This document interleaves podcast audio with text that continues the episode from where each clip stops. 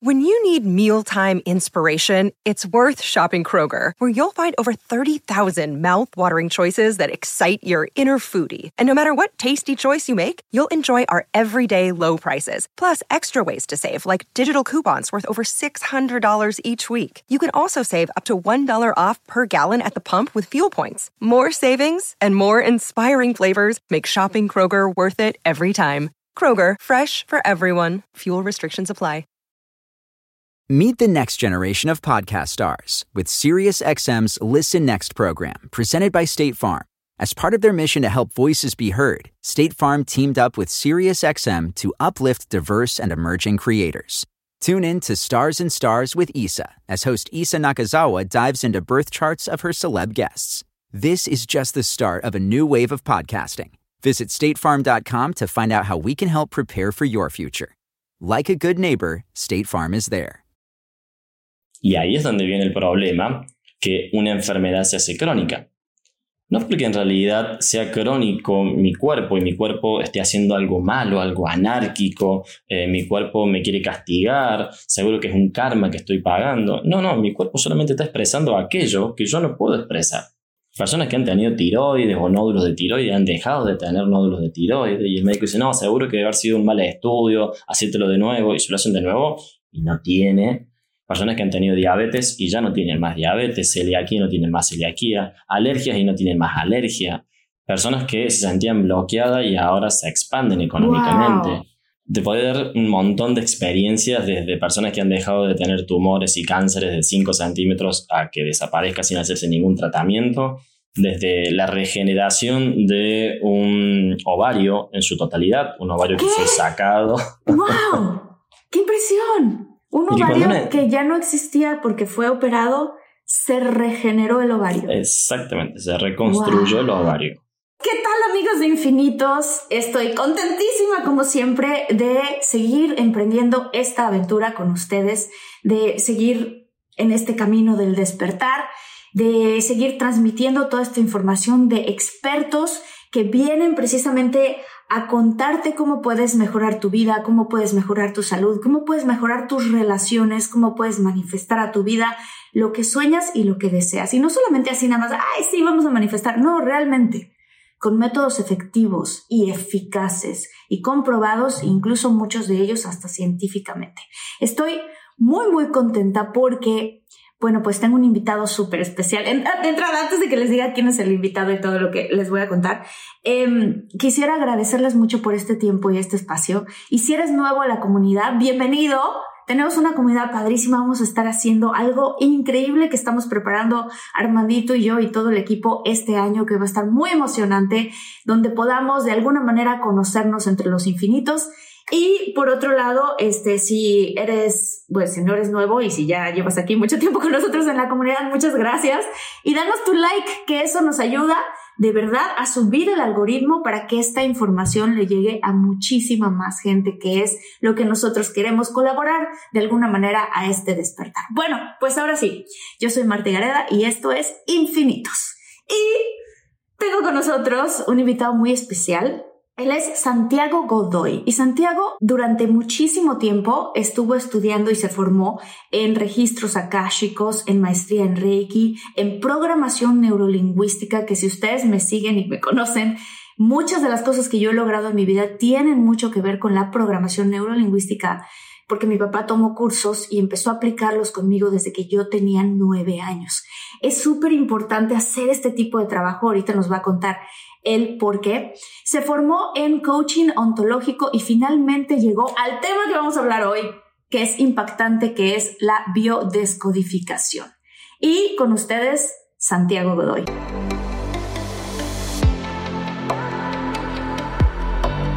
Despierta, imagina, expande tu conciencia, vive a tu máximo potencial, siente infinitos.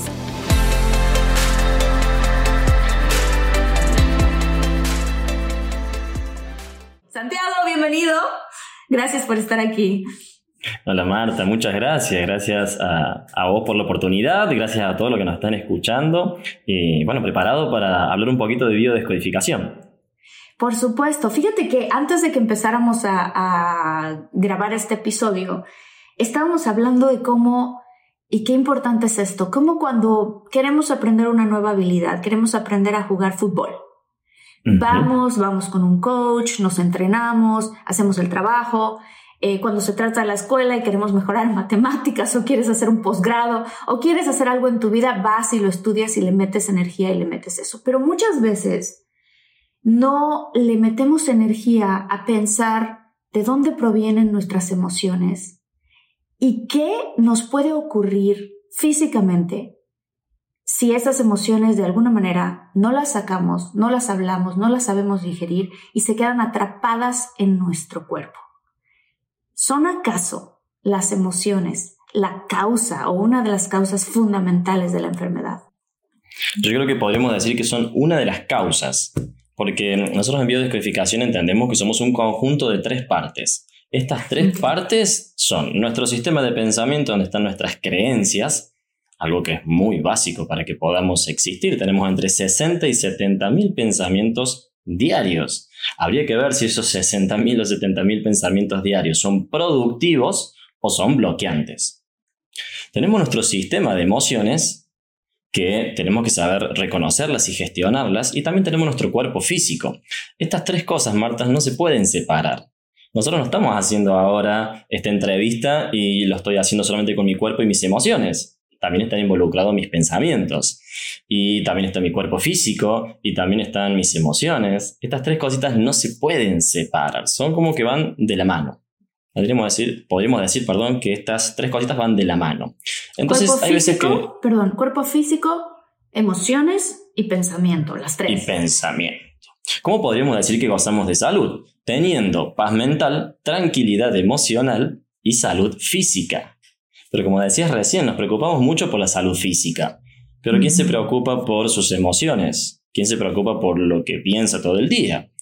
Vamos al gimnasio y nos preparamos en nuestra actividad física para hacer un ejercicio, pero cuando tenemos que enfrentar alguna situación donde tengamos que involucrar la emoción, no vamos a un entrenador de emociones. O no aprendimos a gestionar las emociones. Es que ¿quién nos enseña? Perdón, eh, ¿quién nos enseña, Santiago? No, o sea, nosotros aprendemos como somos unos niñitos como esponja de nuestros papás lo que vemos, pero realmente ¿quién te da clases de cómo lidiar con tus emociones? Y yo creo que esto es lo que decías recién, ¿no? Se basa en nuestro hogar y en nuestros padres, porque si nuestros padres tampoco aprendieron a gestionar nuestras o a gestionar sus emociones, tampoco podrían enseñarnos a nosotros a gestionar las emociones. Es como que pretenda que un profesor de matemática me enseñe inglés. Él sabe matemática, no sabe inglés. Entonces, si quiero ir a algún lugar donde me enseñen a gestionar las emociones, tiene que ser una persona que tenga este conocimiento. Y yo creo que estamos en una era donde se habla mucho de las emociones, donde se habla mucho del sistema de pensamiento y las creencias. Así que creo que tenemos que ser muy agradecidos de la era en la que vivimos. Y venimos de una era donde la emoción se reprimía y no se podía poner en palabras lo que se sentía. Mm. Eso, Marta, desde mi experiencia y vos que recién comentabas del tema de la programación neurolingüística, es algo que nos cuesta mucho, poner en palabras lo que sentimos. Comentamos el hecho, pero no lo que sentimos. Comentamos que me despidieron del trabajo, pero no comento ni comparto que me sentí muy desvalorizado, que sentí que no me valorizaron en mi empleo y que me dio mucha angustia, me dio mucha bronca, me dio rabia o me dio ira. Eso no lo comento, comento solamente el hecho. Y en sesión nos suele pasar comúnmente que cuando le preguntamos a la persona, ¿y qué sentiste? Y no, en ese momento cuando él hizo tal cosa, yo pensé que iba a hacer tal otra, bueno, pero ¿qué sentiste? Y no, por eso te estoy explicando y me cuenta la historia, pero no me cuenta qué sintió porque ni siquiera puede reconocer qué está sintiendo. Eso es sumamente fundamental para poder empezar a trabajar con algo. Reconocer qué siento, poder ponerlo en palabras que me validen la emoción, que es algo muy importante también para que nuestro cuerpo no lo exprese, porque si yo puedo mm, validar la emoción de otro, también puedo validar mi emoción, decir, me siento triste. Y a lo mejor un amigo, por este deseo de querer ayudarme, me dice, bueno, pero no te sientas triste, la vida es hermosa, mira la cantidad de oportunidades que tenés. Y este amigo, en realidad, no me está acompañando en la emoción, sino que me mm. está queriendo cambiar la emoción. Y eso no se puede. Las mm, emociones no se... Muy seguido. Muy, muy seguido. En, en, en cuestión a la pregunta que te hice con respecto a las emociones, ¿por qué las emociones se pueden convertir en enfermedades? Muy bien. Vamos a poner este ejemplo. ¿Has estado, Marta, en algún lugar donde no hablabas el idioma del lugar? Sí, claro, muchas veces. Muy bien. ¿Te ha pasado que cuando no hablas el idioma y te quieres hacer entender, empiezas a hacer gesto con tu cuerpo? Como por ejemplo, quiero comer o, qué hora es. Inconscientemente con nuestro cuerpo estamos queriendo comunicar algo que no sabemos. ¿No? Bueno, nuestro cuerpo es exactamente lo mismo cuando el estrés es muy grande. Cuando yo quiero comunicar algo como esta emoción no expresada, lo va a hacer mi cuerpo. Y a eso nosotros le llamamos enfermedad. Pero en realidad es nuestro cuerpo hablándonos y diciéndonos qué es lo que tenemos que trabajar. Y como eso lo tomamos como algo negativo y lo atacamos, luchamos, hay que luchar contra el cáncer, hay que luchar contra las enfermedades, mi cuerpo que en realidad lo que está haciendo es quererse comunicar, lo único que hace es estresarse más y eso nos lleva a un círculo del que no podemos salir. Entonces, el cuerpo va a expresar siempre lo que yo no puedo expresar en palabras y no puedo reconocer emocionalmente. ¡Wow! ¡Ay, qué importante lo que estás diciendo! Porque sí, a mí me suena, o sea, me suena lógico lo que estás diciendo, pero al mismo tiempo es como, espérame, ¿por qué nadie nos lo ha explicado así? O sea, la, la, uno de mis hermanos estudió medicina y la manera en la que les enseñan a los doctores, que está bien, es una de las formas, no significa que no, pero sobre todo en el, en el occidente, nos enseñan a que el cuerpo es como el cuerpo y una cosa son tus emociones que están por acá y tu psicología y lo que te pasó y si cortaste o no, con, que te divorciaste, que si el marido, que si el hijo, que si tienes un hijo que está en drogas. No, eso va de este lado. Ahorita vamos a analizar por qué a ti te está dando eczema o cualquier, no, no sé, una enfermedad de la piel. Y nada más se van específicamente a analizar o el hígado o el riñón o que si tienes problemas respiratorios y entonces no necesariamente agregan todo lo demás, pero, pero con lo que tú estás diciendo es que realmente todo lo demás es lo que entonces generaría la enfermedad, porque tu cuerpo, que tienes energía, que estás atrapando, que estás metiendo ahí, pues la tiene que sacar por algún lado. Es muy lógico. Wow. Eh, podemos ver, Marta, que sin conocimientos de lo que a lo mejor es la biodescodificación, sin formarte en biodescodificación, en biodescodificación, perdón, siendo vos misma, estás viendo que esto es muy lógico. Y esto es lo que siempre nos pasó. Todo el, mundo todo el mundo entiende que hay ciertas cosas que son muy lógicas y que ante alguna situación de estrés que hemos vivido, después nos enfermamos. ¿Y cuál es la explicación más lógica? Y bueno, después de tanto estrés, ¿cómo no me voy a enfermar? Y en realidad es distinto. Es decir, eh, mi cuerpo expresó algo que en ese momento de estrés no lo pude hacer. Y ahí es donde está el detalle. Y como decías recién, eh, en este último tiempo hemos vivido la separación. La separación de la mente, la separación de las emociones y la separación del cuerpo. Y esto no se puede separar. Entonces el médico se va a encargar del cuerpo, ¿no? desde la medicina. El espíritu se va a encargar la religión, que por mucho tiempo la religión fue la encargada del espíritu o de lo que es el alma, que si buscamos la palabra psiquis, vamos a ver que tiene referencia con el alma. El psiquismo es el alma, es lo intangible. Y la mente ha sido de la psicología. Entonces, si tengo algún problema, voy a ir con cada una de esas partes para trabajar qué? El síntoma, no la causa. Y ahí donde está el detalle. Mm. Voy a trabajar lo que veo, no lo que está por detrás. Porque el cuerpo sí es tangible. El cuerpo, por ejemplo, sí nos puede decir que tiene fiebre, tumor, taquicardia, diabetes, vitiligo. Pero las emociones y los pensamientos no se pueden medir. Yo no puedo decir me siento 34 grados angustiado. Y Marta me puede decir, no, yo me siento 40 grados angustiada. Ah, entonces Marta, vos estás mucho más angustiada que yo. Y eso no se puede, porque eso es muy particular de cada persona. Y para eso tenemos que saber empatizar. Que claramente que empatizar, como lo hemos visto en PNL, implica ponerme en el lugar del otro. Y ahí rompemos la sistematización. Cuando vemos el sistema de salud, vemos que es sistematizado. Claro, claro, es como si fuéramos de cierta manera, bueno, pues esto le funciona a este tipo de gente, vamos a darle esta medicina, esto le funciona a esta otra, vamos a darle esta medicina. Pero siento que ahora como lo dijiste en un inicio, somos muy afortunados porque estamos viviendo en un mundo en donde, a pesar de que hay mucha polarización, porque claro que la hay, también creo que para compensar el otro lado del péndulo, está habiendo una integración de lo que es este tipo de este tipo de manera de pensar, o sea, que no solamente es el cuerpo por separado, no solamente es la mente por separado y que tú puedes tener el poder de cierta manera de las emociones las vamos a sentir, ¿cierto o no? O sea, van a llegar y las vamos a sentir.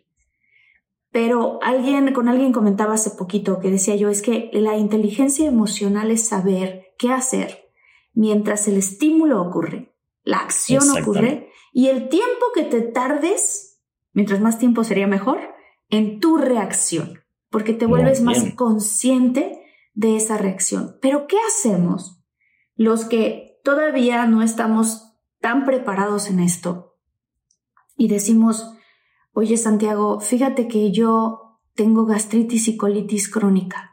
Y a pesar de que ahora ya sé que tiene que ver con mi pensamiento, mi nivel de estrés y eso, cómo lo paro, cómo lo cambio, cómo lo elimino, cuál es incluso el lenguaje correcto para usar en este caso, ¿no?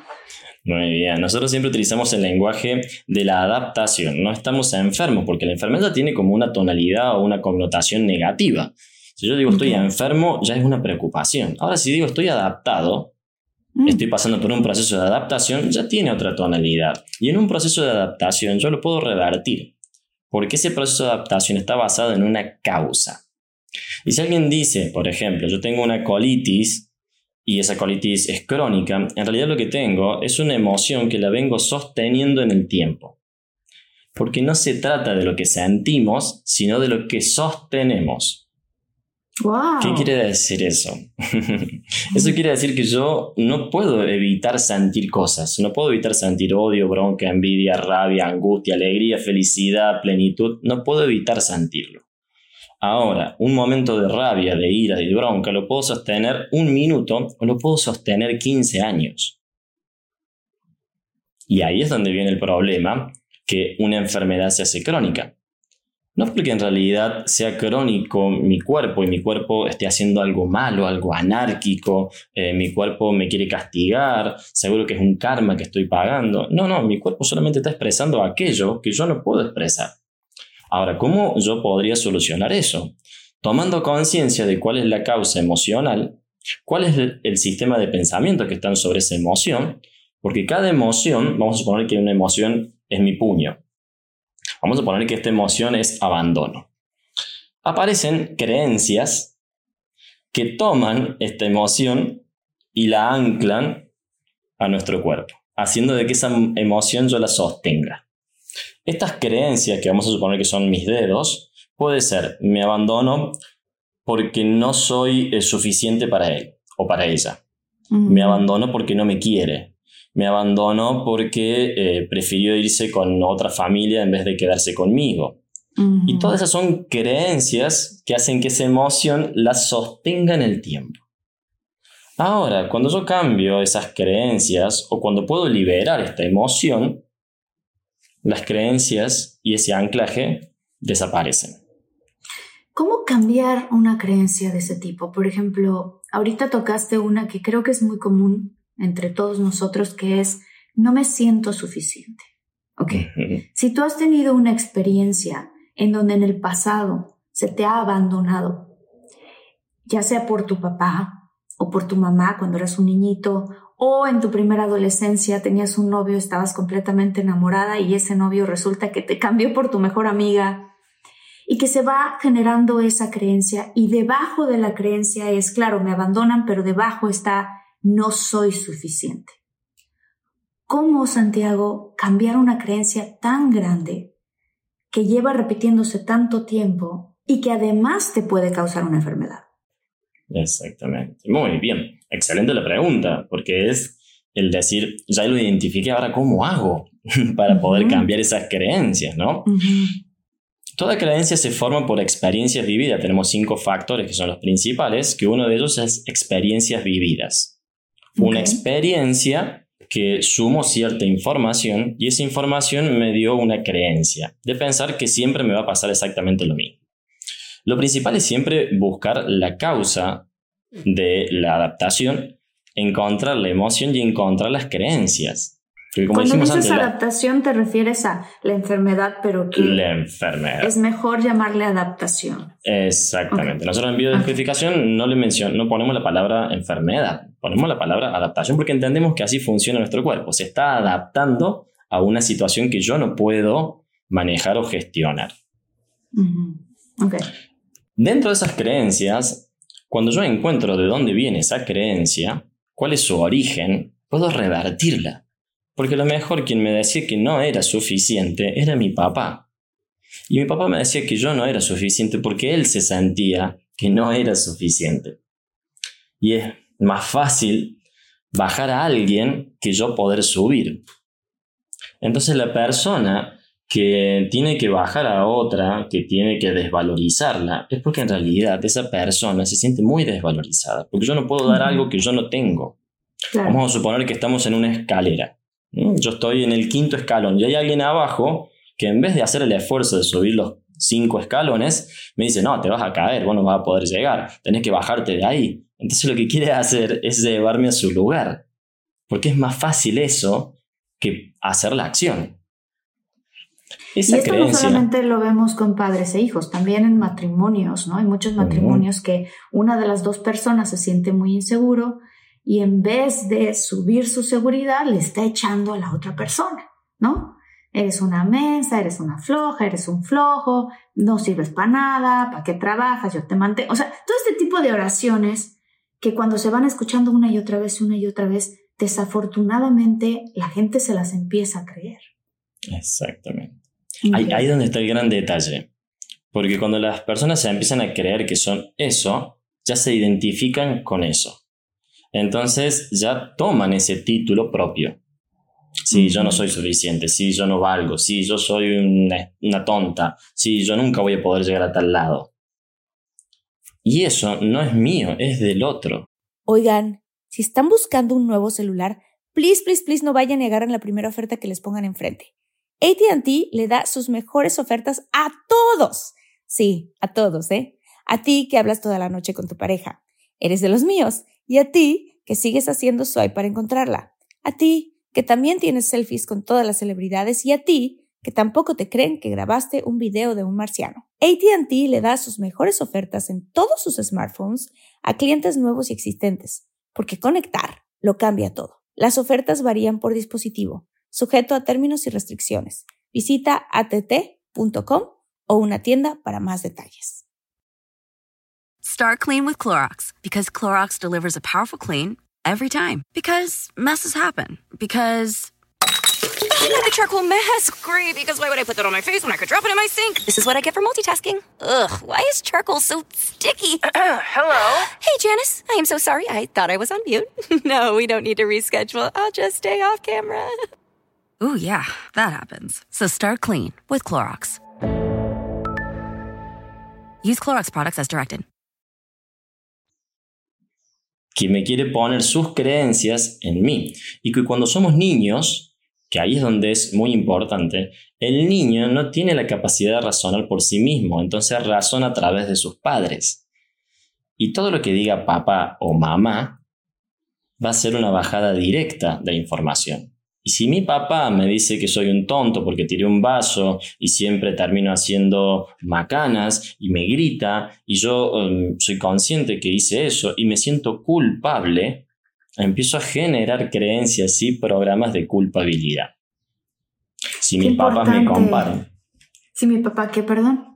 Si mi papá, por ejemplo, me compara y me dice, ves, no sos estudiosa como tu hermana o como tu hermano, o fíjate que el nene de al lado se porta bien y vos te portas mal, entonces empiezo a generar programas de desvalorización. Y esos programas que pensamos de que no tienen influencia, nos marcan para toda la vida. Claro, y sobre todo como adultos. Fíjate que estábamos eh, conviviendo mi novio y yo con unos amigos y con uno de nuestros amigos es un coach. O sea, coach que ha estudiado toda la vida, se ha dedicado a coachar diferente tipo de personas en todos los sentidos y ámbitos. El chiste es que estábamos conviviendo y entonces llegó su niñito de un año, eh, vio a su papá y fue papá, ¿no? Y corrió y lo abrazó y le dio besos y el papá súper conectado con el niñito le dio besos también. Y cuatro o cinco minutos después el papá estaba en el celular y el niñito, papi, papi, papi, ¿no? Así. Y, y este chico, amigo nuestro, que no puedo decir nombres, ¿verdad? Pero estaba en el celular y simplemente ni lo volteó a ver a su hijo y nada más alzó la mano, lo bloqueó, o sea, le bloqueó la cara con la mano y le dijo después, así, y continuó en el celular. Y entonces este amigo nuestro que es coach dijo, oye, estás, después de todo un día conviviendo, le dijo, oye, estás abierto a que te dé feedback, a que te, a que te diga qué es lo que yo noto. Claro, por supuesto. Cuando tú haces eso con tu niño, le estás enseñando a tu hijo que no importa. O sea, simplemente si se sabe que tú estás trabajando en el celular, tú que eres un adulto lo sabes, el niño no tiene la menor idea de lo que está ocurriendo. Y en el momento en el que tú levantas la mano, ni lo volteas a ver y lo ignoras y le dices después y continúas, ese niño va a creer que no, eh, que, que no vale y que es transparente y, pero no, espérame, ¿no? Entonces se puso como a la defensiva, dijo, no, espérame, pero no viste cómo lo saludé. Y dice, claro, pero entonces tu niño va a creer que es intermitente. O sea, que tu amor es intermitente y eso le va a hacer a él no necesariamente confiar en las personas. No sé si confío en ti, no sé si sí confío. O sea, y eso lo va a desvalorizar. ¿Qué, qué opinas tú de esto y de cómo podemos influenciar a nuestros hijos? ¿Y qué crees tú como dando feedback en general a los miles de papás y mamás que hay allá afuera, que, claro que estás trabajando y no es tu intención bloquear a tu hijo de esa manera, pero ¿cuál sería la alternativa, Santiago, para, para criar a tus hijos más sanos psicológicamente y por lo tanto a futuro más sanos también físicamente? Muy bien, creo que el, futuro está basado en nuestra capacidad de reconocer nuestras emociones, de gestionarlas, para también poder enseñarle lo mismo a nuestros hijos. Mientras más sanos seamos nosotros, más sanidad le vamos a dar a nuestros hijos. Más herencia positiva le vamos a dar a nuestros hijos. ¿Qué quiere decir esto? Que a lo mejor ese papá estaba muy abrumado con mucho trabajo y a lo mejor tenía que responder el celular pero la forma en la que transmitió su emocionalidad no fue la correcta o la más productiva. Podría haberle dicho, mi amor, mira, papá está con mucho trabajo, se siente como un poco abrumado, dame un segundo, termino con esto y juego con vos, porque papá tiene que trabajar para que estemos bien. ¡Wow! Porque qué bonito. es que es tan difícil y a su vez es tan fácil hablar de lo que sentimos que hay veces que a uno le cuesta entender por qué no se hace. Es como que nos da miedo de decir, me siento de esta forma, me siento desvalorizado. Es como que pienso que me van a juzgar o tengo miedo del que dirán. Entonces es volver de vuelta a esto que decíamos antes, reconozco cómo me siento, lo pongo en palabras y lo puedo expresar. Y si la otra persona a lo mejor no está comprendiendo cómo me siento, ya será un problema de la otra persona. Pero la otra persona ya sabe cómo me estoy sintiendo. Mm. Hablabas tú ahorita de que habían cinco factores que, que se pueden utilizar para poder curar una adaptación, para poder tener otra adaptación nueva. Más bien, no sé cómo lo quieras llamar, pero para poder renacer de cierta manera en salud. Eh, una decías, tiene que ver, para cambiar creencias, tiene que ver uno las experiencias vividas, ¿no? Lo que a mí me pasó y la historia de lo que yo cuento que fue lo que me pasó. ¿Y, ¿Y qué pasa con alguien que dice, oye, ¿sabes qué? Es que a mí sí me pegaban horrible cuando yo era una niña y mi papá sí me abandonó. Santiago, ¿cómo me vas a cambiar una creencia de algo que ocurrió? Perfecto, muy bien. En ese caso no sería cambiar la creencia, sería entender, por ejemplo, de que ahora tenés 23 años, tu papá ya no te puede pegar, tu papá ya no te puede abandonar y que vos, en este plano, por lo menos no elegiste a ese papá. Es lo que te tocó. Pero ahora vos como mamá podés cambiar la historia. Y vos como mamá jamás le vas a pegar a tu hijo, jamás lo vas a abandonar y le vas a brindar a tu hijo todo lo que a vos te faltó. Y desde ese lugar vas a poder sanar, porque vas a ver cómo tu hijo se cría o se educa con el amor que a lo mejor a vos te faltó. Entonces dejo de poner el foco en lo que me faltó y empiezo a poner el foco en lo que puedo crear. Y ese ejercicio es muy sanador. Porque una de las cosas que yo creo que nos bloquea, que nos lleva muchas veces a la depresión, es querer cambiar el pasado. Si yo quiero cambiar el pasado, me quedo anclado en esa línea de tiempo. Ahora, si yo soy consciente que puedo construir mi futuro, empiezo a generar una energía distinta. Claro. Claro, Eso, simplemente de pensarlo da más entusiasmo, pensar a ver qué es el futuro que quiero crear. Exacto. Porque no puedo cambiar el pasado, es imposible cambiar el pasado. El pasado es lo que es. Ahora yo puedo aprender del pasado o repetirlo. Y ahí están las personas que por quedarse en ese dolor y en ese pasado, repiten la historia. Esto es muy común, ¿no? Una niña que vio a su papá golpear a su mamá, gritarle, desvalorizarla, se quedó anclada en ese recuerdo y va a buscar una pareja que haga exactamente lo mismo. Y que la golpee, la maltrate, y ella entienda que así está bien, porque así es como ella lo vivió. Aunque no esté cómoda, va a ser algo que para su inconsciente es familiar. Ahora, si yo esto lo veo, lo acepto y digo, bueno, yo no elegí eso, y me pongo en campaña de cambiar esas emociones, de entender esa situación y poner una información nueva, ya no repito eso. Qué importante este proceso. Fíjate que yo como que comparto con todos los infinitos de mi historia personal, ellos saben esto, pero bueno, muchos a lo mejor nuevos no.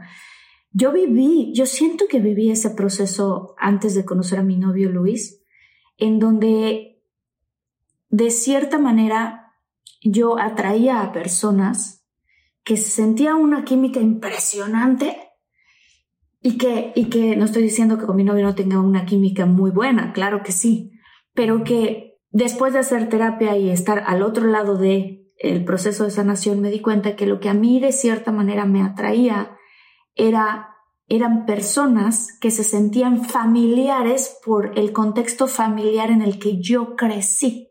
Y entonces, aunque yo tengo una excelente relación con mi mamá y conforme los años han pasado, mi mamá era una mujer explosiva y mi hermana también. Entonces yo era la persona que estaba en medio de las dos tratando de, pues de calmarlas, de apaciguarlas, ¿no? Me volví como muy dócil de cierta manera, muy obediente, porque si yo hacía otra cosa, ¡pam! ardía Troya.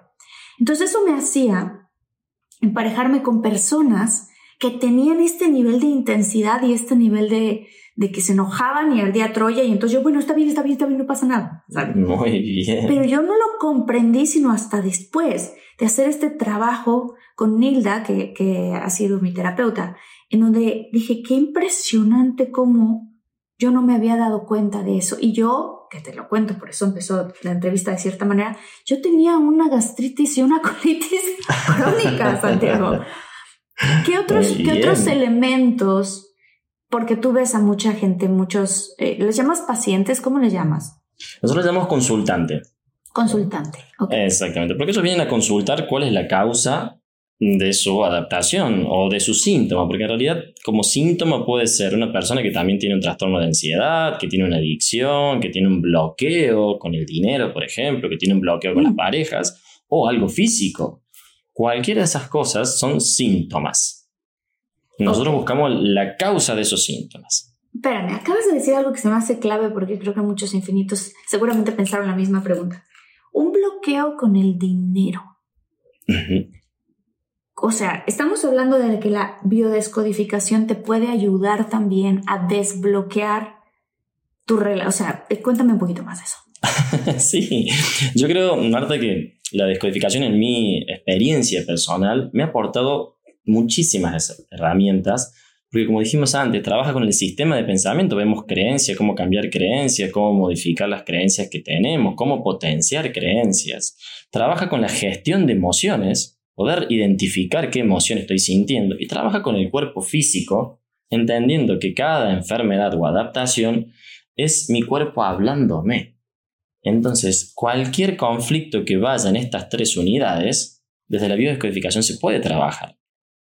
Cuando hablamos de lo que es el dinero y los bloqueos, por ejemplo, con el dinero o los bloqueos que tenemos con las relaciones de pareja, ahí vamos a hablar de creencias, porque tenemos una creencia del dinero. Y esa creencia fue formada en nuestro vínculo familiar. Hay creencias que eh, nos dicen que para ganar dinero sí o sí hay que trabajar duro. Porque si no trabajas duro y la plata la haces fácil, es porque seguro sos o un narcotraficante o sos una persona que ha encontrado ese dinero de una mala forma. Esas son creencias. O creencias de que el dinero, cuando tenés más dinero, te cambia. Entonces ya no sos la misma persona, porque antes eras humilde y ahora con dinero, mm. ah, no, ahora se cree es que, ahora ya tiene dinero, ya se le subió. Exactamente, ya se le subió. Y las personas no cambian con el dinero potencian lo que ya son. Una persona que tiene poco dinero y es solidaria, cuando tenga mucho dinero, va a ser mucho más solidaria. Claro. Y una persona que es avara o egoísta con poco dinero, siendo una persona con mucho dinero, va a ser más egoísta y más avara. Entonces el dinero potencia, porque el dinero en sí es una energía, ni siquiera es la representación material. Cuando entendemos que el dinero es energía, la abundancia es energía, porque cuando hablamos de abundancia incluimos los distintos rubros, ¿no? Dinero, salud y relaciones. Yo tengo que ser abundante en dinero, salud y relaciones. De nada me sirve tener mucho dinero si no tengo salud y no tengo buenas relaciones. Claro. Si estás solo. Exactamente. Ahora, hay una falsa creencia de que no puedo tener las tres. Y en realidad sí puedo tener las tres. Puedo tener excelentes relaciones, puedo tener excelente salud y puedo tener dinero también. ¿Por qué tenemos muchos, porque, y me incluyo ahí también, porque yo muchos años he tenido esta creencia, ¿no? Esta típica frase de buena suerte en el amor, mala suerte en el juego, buena suerte en el amor, mala suerte en el trabajo, o buena suerte en el trabajo, pero obviamente vas a estar soltero. Exacto. Qué rudo las cosas que nos metemos en la cabeza y que sobre todo que nos las creemos. Y entonces si yo soy un consultante tuyo y te digo, Santiago, negocio que emprendo, negocio que se me cae. ¿Cuál es el proceso que iríamos, digamos, uno, dos, tres, cuatro pasos que trabajarías conmigo? Digo, obviamente sé que es un proceso que requiere su consulta y más. Exactamente. Evidentemente más pero bueno, para, para contarle a, la audiencia. Sí, mira, yo, yo, creo que siempre todo se trabaja en el particular, porque también cada sesión para nosotros es un mundo. La verdad que cuando una persona empieza a contar un poco su historia, es un mundo. Mm te puedo comentar un poquito cómo trabajaríamos en un caso de eso, ¿no? Buscaríamos desde cuándo esta persona empezó a sentir de que cada vez que hace un negocio se frustra o su negocio entra en quiebra. Buscaríamos qué creencias tiene del dinero. Que hacemos un ejercicio muy simple, que es una respuesta rápida para ver cuáles son las creencias que tiene en relación del dinero. Y también buscaríamos en su historia familiar, ya sea en su línea de tiempo o en su transgeneracional, que también ahí están las memorias de los abuelos y de los bisabuelos, qué situaciones hay para que ser exitoso en un negocio sea algo malo. Hmm. Por ejemplo, eh, casos de consulta, ¿no? Si una persona en su transgeneracional tiene un abuelo que por tener mucho dinero e irle próspero en el dinero lo mataron porque le robaron, esa familia incorpora una creencia que tener dinero es malo porque te matan. Y eso lo va a ir heredando su genealogía. Por ende, es preferible ser pobre, pero vivir, que afortunado y correr el riesgo de que te mate. Uf. De eso hay mucho. Hay mucha gente que hay piensa una película, por supuesto hay, una película que se llama Coco, no sé si la has visto, Marta. Claro, claro sí. Me, Coco, eh, bueno, Coco es una representación, es transgeneracional o biodescodificación en su totalidad. Porque algo que pasó con la tía Imelda, de una situación, de una mala interpretación, de una creencia, se fue heredando a su familia. Y todos odiaban la música, pero nadie sabía por qué. Hasta que llega Miguel y le encanta la música. Entonces él tiene que hacer como este viaje imaginario al mundo de los muertos, o no imaginario, sino un viaje al mundo de los muertos, para poder sanar eso, encontrar cuál fue la causa y sanar todo su linaje familiar y él poder disfrutar de la música como toda su familia. Qué bonito lo acabas de expresar y qué simple al mismo tiempo al, hacer un comparativo con la película de Coco, porque es verdad, o sea, fíjate, la semana pasada estaba teniendo una conversación con una de mis primas y decíamos, qué loco que todas las mujeres de nuestra familia somos súper, súper, súper, súper trabajadoras.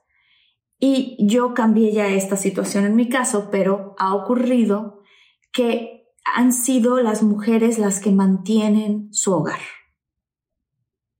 Y, yo le decía a mi prima, ¿tú por qué? O sea, porque ella me decía, es que yo, o sea, he estado pensando mucho en esta noción, ¿no? Y quisiera cambiar eso.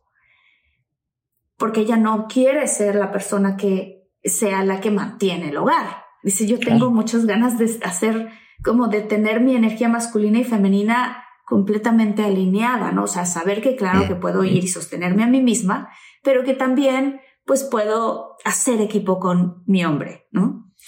¿Qué le recomendarías tú a todas aquellas mujeres que estamos allá afuera? Digo, yo ya cambié esto, pero que estamos allá afuera, que, que, viene de una cuestión generacional, o sea, de que todas, o sea, tus tías, cuando nos pusimos a analizar, eran tías, este, mi mamá no, pero tías, abuelas, eh, una cosa generacional muy, muy grande, ¿no? Yo creo que lo que tenemos que hacer es romper con lo que se denomina afinidad familiar. La afinidad familiar, que es un sentido de pertenencia, que hasta nos lo han puesto en el apellido, ¿no? En mi caso yo soy Santiago Godoy, hijo de Francisco Godoy, nieto de Salvador Godoy, y ya ya llevo una carga informática, porque, ah, me dicen, vos sos el hijo de, de Francisco. Sí, entonces ya relacionan que yo soy de una forma por ser el hijo de Francisco. Claro. claro. Y eso como hijo y como padre nos genera cierto vínculo y cierta relación. Ahora, yo puedo decir, sí, yo soy hijo de Francisco Godoy, pero yo nada que ver, ¿eh? Yo soy otra cosa distinta, yo sané un montón de otras cosas distintas y eso no lo decimos porque es como no sentirse parte de esa familia. ¿Qué quiere decir esto? Que en esta afinidad familiar hay cosas que son muy buenas y hay cosas que no son tan buenas. Vamos a suponer esto, Marta, es como tu biblioteca que tenés en la parte de atrás. Mira, justo está dividida en dos sectores. Podríamos decir que los libros de la derecha son todos los libros de mamá. Y los libros de la izquierda son todos los libros de papá. Esa es la biblioteca que vos heredaste. Donde ahí están las mujeres que trabajaban y mantenían. Eh, toda esa información la tenés en tu biblioteca, que es la que heredaste, no la elegiste. Ahora, si yo digo, a ver, este libro que dice que cada vez que hay que resolver un problema de pareja hay que separarse, no, no me sirve. Le sirvió a mi abuela, le sirvió a mi mamá, pero yo elijo un libro de cómo sanar tu relación de pareja. Por ejemplo. Qué bonito lo explicas. exactamente. Entonces yo voy a cambiar ese libro y voy a poner una información nueva. Entonces a mis hijos le voy a heredar una biblioteca que a mí me fue más funcional que la que heredé. Y de eso se trata de que no nos sintamos o no tengamos ese sentimiento de tener que responder inconscientemente a mi familia.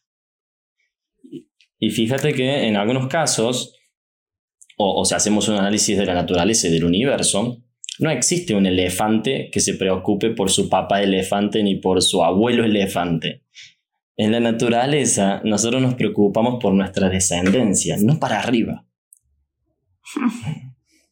Entonces, no, ponemos, no ponemos información ni gastamos energía en, para arriba, gastamos energía en qué le quiero dejar a mi hijo. ¿Qué le quiero dejar de biblioteca a mi hijo? Y si tengo que tirar toda esta biblioteca porque no me sirve a mí en el 2023, y a lo mejor sí le sirvió a mi abuela en el 45 cuando volvió de la guerra, y bueno, y estaba con mucho miedo, y lógicamente tuvo que buscar un libro de cómo sobrevivir en América del Sur sin hablar el idioma. Bueno, eso pasó en el 45, en el 2023 no. Start clean with Clorox, because Clorox delivers a powerful clean every time. Because messes happen. Because Hey, listen. Remember how you told me to toss those takeout containers before we left for vacation? And you were like, I'm serious. If that leaks over the counter, it'll be a slimy abomination by the time I get back. And I was like, yeah, yeah, yeah. Of course. Don't worry about it. I won't forget. well. Ooh, yeah, that happens. So start clean with Clorox. Use Clorox products as directed. Rinse after use if in contact with food surface. Meet the next generation of podcast stars with SiriusXM's Listen Next program, presented by State Farm. As part of their mission to help voices be heard, State Farm teamed up with SiriusXM to uplift diverse and emerging creators. Tune in to Stars and Stars with Issa as host Issa Nakazawa dives into birth charts of her celeb guests. This is just the start of a new wave of podcasting.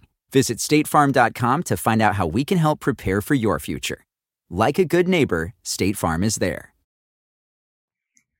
Claro, Entonces- ya no es necesario. Es como eso, qué gran ejemplo diste. Es así, invitarlos a ustedes, y esto hacemos muy seguido en el canal, es a, a ver, a investigar y a conocer sobre ti. ¿Por qué creo lo que creo? Y número dos, pregunta muy importante, ¿de qué me sirve? O sea, ¿me sirve para lo que yo quiero? conseguir en la vida, me sirve para mi bienestar, me sirve para mi relación o la relación que quiero tener, creer esas cosas. O mejor me voy a esa biblioteca y digo, mira, todos estos libros, qué bueno que le sirvieron a mi abuela, qué bueno que le sirvieron a mi mamá. A mí no me sirven. Exacto. ¿Por qué? Porque yo tengo claro lo que quiero crear. Muy bien. ¿Qué? Ese es el mejor ejemplo.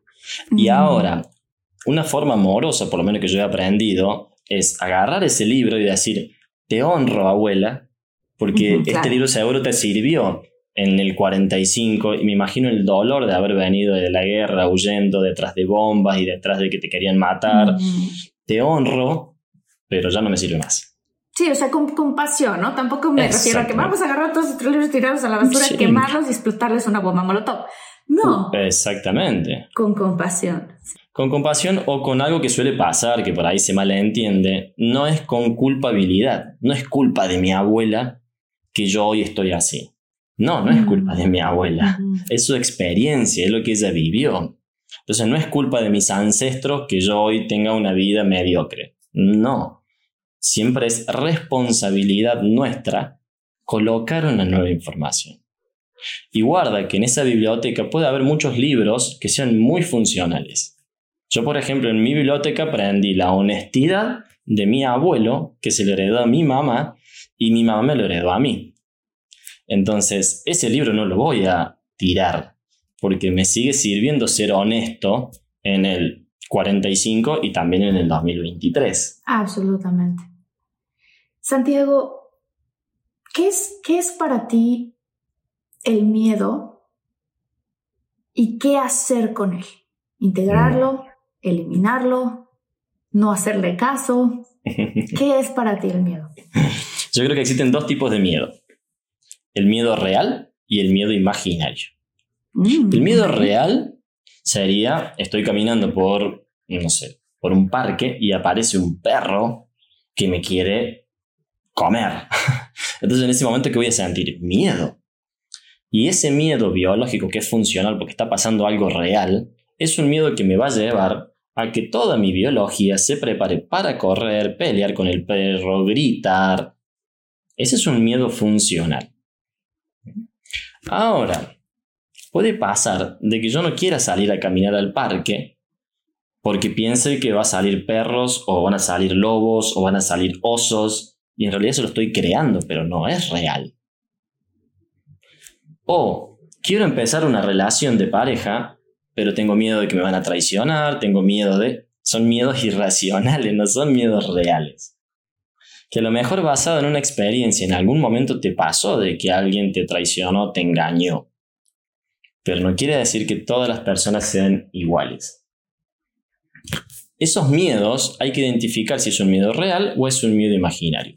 Desde mi experiencia, Marta, en el 90% de los casos, el miedo es imaginario.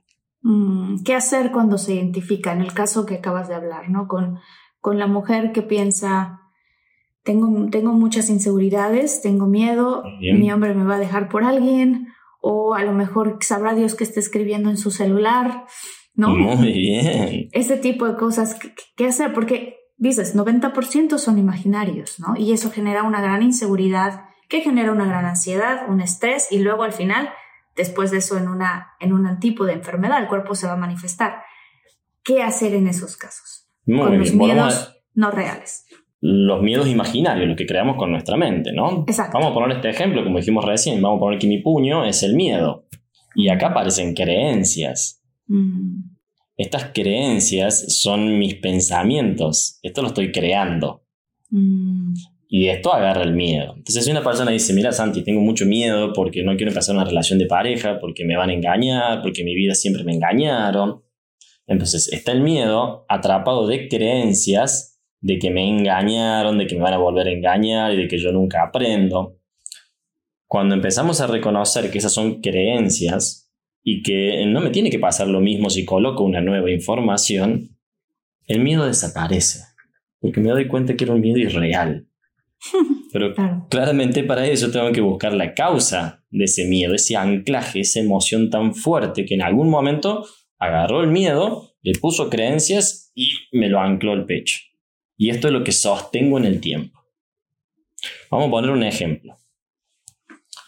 Yo llego a mi casa, mi perrito me comió la mitad del sillón. Entonces yo me enojo con él, le grito, lo golpeo, a lo mejor con una escoba, lo mando a, la- a su casita o a su cucha, y en ese momento él tiene miedo, tiene mucho miedo por mi reacción. Ujú. Al salir de mi casa y al volver a lo mejor al otro día, llego a mi casa con mi perrito, yo le hago fiesta, le hago mimo, le hago caricias y mi perrito se relaja y me hace fiesta y me hace caricia y se alegra de verme. Mi perrito no se quedó con el rencor de, ah, pero ayer bien que me pegaste, ¿no? No, y no, ahora... claro. Claro, no, no tiene esas creencias que lo aferran. Ahora, si yo voy a buscar una escoba, mi perrito es una alarma, porque sabe que la escoba duele, porque ya tuvo esa experiencia. Claro. Entonces, de estas experiencias, si nosotros nos quedamos con el aprendizaje, evolucionamos. Si nos quedamos con el dolor, nos estancamos. Mi perrito aprendió que la escoba duele y que no tiene que comer el sillón. Pero no es que está todo el tiempo pensando en que me van a pegar de vuelta con la escoba y yo no sé por qué. Él no está haciendo eso. Él se desconecta de la emoción. La vivió porque fue real, pero después se desconectó. Mm, Eso es lo que tenemos que trabajar los seres humanos. Sí, Aprender a soltar. sí. Sí, tenemos que trabajarlo porque te pueden, te pueden quedar en esa, te puedes quedar en esa emoción estancada y luego ya pasa un año y luego ya pasan cinco años y ahora ya tu personalidad es bien diferente. Ay, ella que solía ser súper vivaracha y feliz, ahora mira, la está amargada. Pero es verdad, o sea, es, es como si fuera un vortex. ¿Qué es lo que es entre el pensamiento y las emociones? ¿Qué es lo que hace que se genere literalmente como si fuera una nueva personalidad? Yo creo que eso, la poca capacidad de poder gestionar nuestros pensamientos y gestionar nuestras emociones. Que volvemos, volvemos a lo mismo que hablamos al principio. Esto no nos enseñaron en el colegio. Es sumamente importante haber aprendido en el colegio la gestión de emociones. Reconocer nuestras creencias, tener educación financiera, tener educación de relacionamiento, tener educación de salud. No nos enseñan eso, nos enseñan matemática, álgebra, inglés, francés, nos enseñan lenguas. Y sí, es, es importante, pero si yo a un niño le genero autoestima y a que aprenda a reconocer sus emociones, después él solo va a poder estudiar alemán, francés, inglés, lengua, matemática, porque él se va a sentir con el valor de que puede. Hace rato mencionabas que cuando tú le preguntas a alguien acerca de sus emociones, tú puedes reconocer cuando están conectando con sus emociones y saben cómo nombrarlas o no. ¿De qué manera lo haces? Bueno, una de las formas es entender que tu cuerpo expresa todo el tiempo. Ok. Cuando empezamos a narrar una historia, empezamos a ver que la persona cambia el tono de voz, la, ten- la tensión de sus labios, las pupilas se dilatan, se empieza a poner nerviosa y en muchos casos llora porque se está conectando de vuelta con la emoción. El cuerpo y la emoción nunca, nunca, nunca, nunca, nunca, nunca, nunca, nunca mienten. De ahí viene esta metodología que es el lenguaje no verbal. Lenguaje verbal, no verbal, perdón, es no importa lo que decís, importa lo que estás expresando. Y como vemos en PNL, el 78% de la comunicación es no verbal. Es la gestualidad con la que yo estoy diciendo algo. Yo puedo decir algo diciendo, no, Marta, la verdad que me siento muy feliz y muy alegre de estar en esta entrevista y bueno, creo que va a ser algo muy productivo. A decir, Marta, la verdad que me da mucha felicidad estar en este lugar. Son dos cosas distintas. En una soy, estoy siendo auténtico porque mi cuerpo lo está demostrando y no lo puedo controlar. Sí. Eh, quiero, así digo, rápidamente para cerrar, que hablamos de los cinco factores que pueden cambiar una creencia podemos hablar rapidísimo de los otros cuatro. O sea, uno dijimos analizar la experiencia vivida e irnos a eso, a ver qué hay detrás de esa, de dónde se generó la creencia. ¿Cuáles serían los otros cuatro? Perfecto. Es por eh, perdón, por vivencia, o sea, una emoción que viví, que la anclé con unas creencias por detrás o una información. El otro es por repetición. Ah. Repetir muchas veces algo si en mi casa siempre se repite de que nunca alcanza el dinero, nunca alcanza el dinero, nunca alcanza el dinero, yo de grande, ¿qué voy a hacer? Voy a decir, nunca alcanza el dinero. Claro. Mm. La otra es por imposición, que ahí aparece la religión, aparece el colegio, imponiéndome formas de pensar. y hacen esto, claro, hacen esto que suele decirse eh, en cierto momento del niño que es muy funcional y en realidad es todo lo contrario. Cuando un niño pregunta, ¿y por qué papá? ¿Y por qué mamá? Porque sí. Ya llegamos a un punto que como nosotros no tenemos las respuestas, decimos porque sí. Entonces eso ya es una imposición. El niño crece diciendo, bueno, el cielo es azul porque sí. El pasto es mm. verde porque sí. No se cuestiona, ya se le acabó su capacidad de cuestionar, se acepta todo, entonces porque sí o porque no. Espérame, que me acaba de llegar una cosa ahorita mientras te estaba escuchando. Es, es como cuando estás chiquita y ves que tu papá grita. ¡Ah! ¿Qué le pasa a mi papá? Está enojado. Y en ese momento a ti se te mete la programación de que si te sientes enojado, gritar está bien. Exactamente. ¿No? Qué importante. Porque, porque te están diciendo tus papás, ¿por qué está gritando? Porque está enojado. Entonces al rato eres un niñito berrinchudo y los papás dicen, ¿qué hacemos? No sabemos qué hacer cada vez que se enoja hace berrinche, pues es que está viendo que el papá hace lo mismo, ¿no? es, muy interesante eso. Ok, entonces repetición, imposición, experiencias vividas. ¿Y qué otras? Muy bien. Tenemos experiencias vividas indirectamente. ¿Qué quiere decir hmm, eso? Que porque le pasó a una persona, le pasó a otra persona, le pasó a una tercera persona, eso dice, ah, perfecto, entonces si a estas tres personas les pasó, es así. Mm. ¿Por sí, claro, mucha gente allá afuera con miedo al compromiso, por ejemplo, ¿no? Pues Exactamente. claro. Ese iba a ser el ejemplo que te iba a compartir, que es algo que se ve comúnmente. no, porque mi hermana le engañaron y mi amiga también le engañaron y bueno, y mi mamá siempre le engañó a mi papá. Perfecto. Entonces vos ya formaste una creencia de que los hombres se engañan. ¿Mm? Ahora, busquemos hombres que no engañen. ¿Como quién? No sé, hay alguna persona que, bueno, mi tío nunca le engañó a mi, tía y la ama y la quiere. Bueno, ¿y por qué no nos concentramos en eso? Y formamos una creencia nueva. ¿Eh? Qué bonito. Todo esto se va haciendo en la biodescodificación, en el trabajo. Todo eso, exactamente. Nosotros tenemos esta formación donde vamos trabajando todo esto, que es, son herramientas que, como dijimos antes, nunca nos enseñaron, nunca las aprendimos. Pero bueno, si no nos enseñaron y nunca las aprendimos, así tenga 16 años y así tenga 83 años, las puedo aprender. no pasa nada.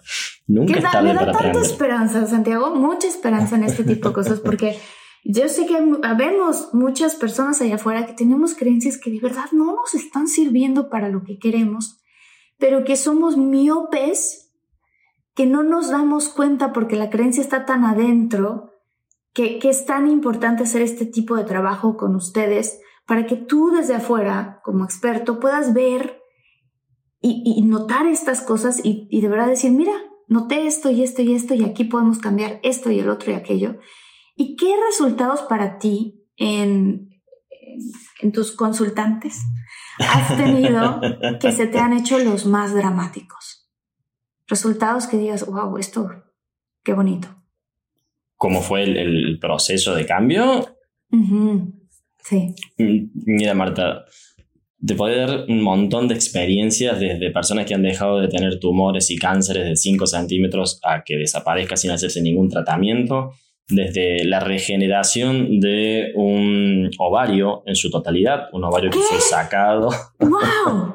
¡Qué impresión! Un ovario que ya no existía porque fue operado, se regeneró el ovario. Exactamente, se reconstruyó el ovario. No tiene explicación médica. Y esto por ahí nos, nos suena algo muy loco, pero cuando uno entra en todo esto, hay millones de casos de esto. Y no se, no se comparte, no se dice, no se investigan. Personas que han tenido tiroides o nódulos de tiroides han dejado de tener nódulos de tiroides y el médico dice, no, seguro que debe haber sido un mal estudio, hacértelo de nuevo y se lo hacen de nuevo y no tiene. Personas que han tenido diabetes y ya no tienen más diabetes, celiaquía y no tienen más celiaquía, alergias y no tienen más alergia. Personas que se sentían bloqueadas y ahora se expanden económicamente. Ok, entonces decías, gente que completamente bloqueada económicamente que con abundancia ahora. Exactamente. Y yo siempre doy o hago hincapié en mi experiencia. Pues yo tenía gastroenteritis, yo tenía pitiriasis versicolor, que son unas manchas en la piel que salen por una exposición en teoría al sol. Después cuando descubrí me di cuenta que no era así. Mm. Empecé a sanar mi relación familiar, empecé a sanar mi relación con el dinero también en la abundancia. Yo siempre estuve dentro de todo bien económicamente, pero no estaba pleno económicamente. Y ahí hay una diferencia. Una cosa es hacer dinero y otra cosa es disfrutar de lo que haces ganando dinero. Son totalmente distintas. Oye, muero de ganas de tener una consulta con ustedes. ¿Dónde los puede encontrar toda mi comunidad de infinitos?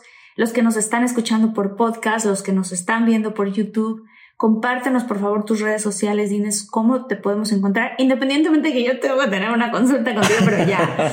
Eh, pero sí, cuéntanos por favor. Muy bien, nosotros nuestras redes sociales es Descodificación Biológica, en la cual van a ver el logo del Instituto Americano de Descodificación Biológica, que es el instituto en el cual brindamos estas formaciones, tanto Agustín y yo, que somos las dos personas que estamos a la cabeza, somos los que hacemos sesiones y también tenemos un equipo de personas, de alumnos, que están dando sesiones y están haciendo estos acompañamientos. Tenemos ahora, el 11 de febrero del 2023, el inicio de una formación en descodificación biológica, que son ocho meses, para aprender es un curso que van a dar para enseñarle a la gente a hacer esto. Exactamente. La idea es. Cuéntanos más.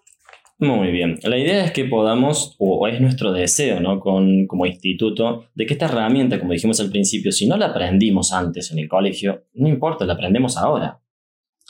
La idea es enseñar todas estas herramientas para que todo el mundo ante una situación pueda resolver. Yo sigo resolviendo hasta el día de hoy un montón de cosas y me siguen cayendo fichas y sigo sanando y sigo dándome cuenta de cosas porque me puedo observar y además de observarme, tengo herramientas para poder trabajar en mí. Entonces la idea de la formación es que todo el mundo tenga estas herramientas para que lógicamente las pueda usar en su día a día, porque es imposible que no tengamos situaciones o conflictos en nuestra vida. Lo importante es tener herramientas para poder superar ese conflicto. Ese es el único detalle. Y este es un curso online. Eh, tú das consultas, me contabas que las das casi todas por Zoom y por internet. Eso es algo muy beneficioso porque a nosotros nos escucha gente de Estados Unidos, de Latinoamérica, de España. Entonces a veces dicen, ¿cómo puedo tener una consulta? Y ustedes sí lo ofrecen así. Sí, sí, sí. Nosotros, por lo general, eh, todo lo que hacemos, ya sea en eh, formaciones o en sesiones personales, son vía Zoom, porque tenemos mucha gente de otros países y de habla hispana. La formación es 100% online. La formación incluye clases interactuadas presenciales, que son dos veces al mes, de unas cuatro horas a cuatro horas y media, donde tanto Agustín o Agus como yo vamos dando la clase, vamos explicando cada uno de los temas, pueden evacuar todas las dudas porque la idea es que podamos interactuar y los cupos no superan las 80 personas para que podamos hacer esta interacción, porque es tan amplio y todo el mundo quiere sanar y todo el mundo quiere decodificar que lógicamente necesita su tiempo. Son 8 meses, 7 meses donde vemos todo el contenido y un mes de prácticas para aquellos que quieran ser acompañantes en descodificación biológica, que quieran poder ayudar a otras personas. Además, entre las clases presenciales, virtuales o interactuadas, tienen un manual por cada uno de los módulos, que son ocho módulos, y además tienen una plataforma de video donde pueden ingresar cuantas veces quieran a ver los videos, donde tanto Agus como yo estamos explicando cada uno de los temas. Mm, buenísimo. Esa sería la formación. Y te pueden encontrar en Instagram como arroba descodificación biológica, ¿cierto? Exactamente. ¡Qué emoción! Ya estoy así, pero con un pie así en el, en el, siguiente Zoom, así de por favor, tengamos una consulta. ¡Qué bonito! Este, muchísimas gracias por haber estado aquí en este tu espacio. Te tendremos otra vez. Me gustaría hacer un, un episodio, le contaba Armandito, de que nos vayamos casi que rubro por rubro de diferentes, entre comillas, enfermedades. ¿Y qué pueden ser las posibles cosas que lo generan? ¿no? O sea, porque sé que hay muchas que tienen que ver, ¿no? La artritis con el control, la poca flexibilidad. O sea, este tipo de cosas que creo que mucha gente allá afuera le pueden hacer eh, clic en su mente y decir, espérame tantito, a ver, ¿puedo yo empezar a cambiar esto de mí, de mis creencias sobre todo, para entonces poder disolver o regresar al estado de salud ideal de mi cuerpo y de mi organismo. Sí, sí, sí, sí, sería un gusto, sería un gusto poder seguir con, estos, con estas entrevistas, porque, bueno, como lo dijimos a su comienzo, la idea es compartir esta herramienta y que llegue al mayor número de personas y que les pueda servir tanto como me sirvió a mí, le sirvió a Agus y le sirvió, bueno, a todos los alumnos que ya se han formado y a los consultantes. Increíble. Si no has visto el episodio con Agustín, por favor, este Armadito nos lo va a poner aquí, pero también lo vamos a poner en el link de este episodio. Eh, le ha ido muy bien el episodio. Hemos tenido muchísimos comentarios muy positivos. Estamos seguros de que así será con este. Comunidad de Infinitos, deja tu comentario, los estamos leyendo. Yo personalmente los leo, luego les cuento que si supieran en qué lugares los leo, que si en el closet, que si en el baño, que si... en todos lados los estoy leyendo. Pero me emociona muchísimo y por eso quiero mandar saludos muy especiales a la comunidad, en especial a Yuri Cervantes, a Liliana Jaro, María Montalvo, Nadia Aranda, Andrea Carolina Velasco, muchas gracias por estar pendiente, por escribir, por comentarnos. Elizabeth Seferino y Cintia Resendiz. Muchas gracias. Muchísimas gracias, Santiago. Nos vemos en el siguiente episodio de Infinitos. Estamos ya a un clic. Un abrazo. Bye.